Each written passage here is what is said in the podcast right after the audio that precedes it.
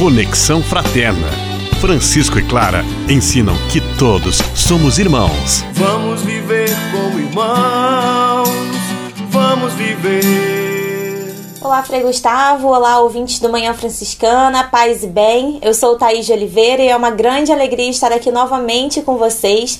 E hoje nós vamos conversar com o jovem Nicolas Pereira. Ele é morador da Rocinha, uma das maiores comunidades da América Latina, fica localizada aqui no Rio de Janeiro.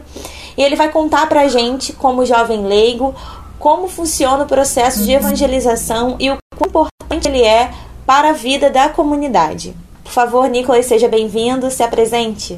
Olá, eu me chamo Nicolas Pereira, tenho 18 anos e aqui na paróquia de Nossa Senhora da Boa Viagem, na Rocinha, eu já atuei como coordenador de um grupo de jovens, mas no momento atuo somente como catequista no catecumenato. Isso é catequese para jovens e adultos, em preparação para a crisma, mas também em outros sacramentos como o batismo e a primeira Eucaristia. Nicolas, como funciona então o processo de evangelização dentro da Rocinha? A evangelização na Rocinha é aquilo que acontece principalmente pela catequese e o catecumenato. Justamente porque as famílias que já frequentam a comunidade levam os mais novos como meio de protegê-los ou então de tirá-los desse caminho da criminalidade. Porque esses paroquianos, na verdade, na sua grande maioria paroquianas, não querem seus filhos ou netos expostos a essa criminalidade que exibe uma vida muito melhor, seja financeiramente ou socialmente, em busca de respeito, ou um companheiro, uma companheira.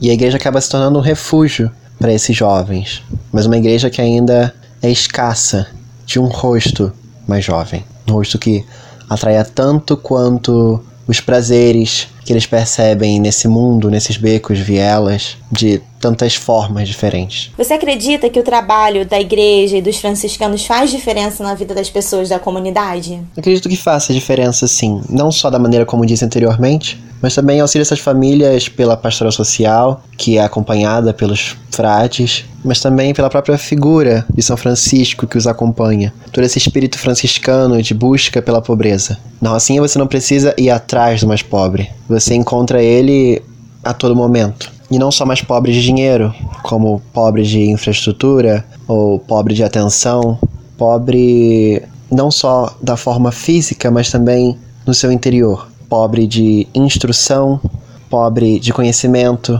pobre, pobre de avanço em muitos casos, como senhores machistas ou então senhoras reprimidas pela violência doméstica.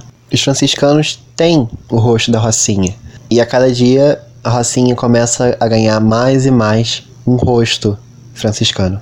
Nicolas, então conta pra gente como que é viver na Rocinha. Bem, eu moro na Rocinha desde que nasci, em 2001. E nossa comunidade não é um paraíso, como diversos lugares no Rio, no Brasil ou no mundo também não são. E é difícil pontuar todas as dificuldades, porque com o tempo acabamos relativizando e naturalizando todas elas, depois de tantos anos de convívio com cada uma. E por outro lado, quanto mais tenta lembrar todos os problemas que nos atingem, mais e mais problemas surgem na nossa memória.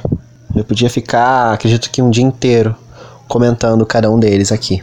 Bem, eles são vários. A criminalidade exposta na facção e tráfico de drogas, a ausência de saneamento básico em alguns pontos ou de planejamento na engenharia civil são os mais clássicos, claro. Mas acredito que a falta de estrutura familiar nas casas e famílias com jovens que engravidam cedo ou pais que não assumem seus filhos também são exemplos de problemas que levam a outros problemas, como deslizamentos em tempos de chuva ou a necessidade do jovem favelado, morador da periferia, de amadurecer, acordar para a vida muito mais cedo que os demais, para também ser fonte de sustento na sua família, para si e para sua família. E vale também recordar esse sentimento de inferioridade que nos é imposto por essa nossa sociedade tão excludente e cujos males também é difícil pontuar. Muito obrigada, Nicolas, pela sua contribuição, pela sua partilha. Eu tenho certeza que ela é muito valiosa para todo mundo que está ouvindo o Conexão nesse momento. Então, muito obrigada. Um grande abraço para você e para todos que estão nos ouvindo. Até o próximo Manhã Franciscana.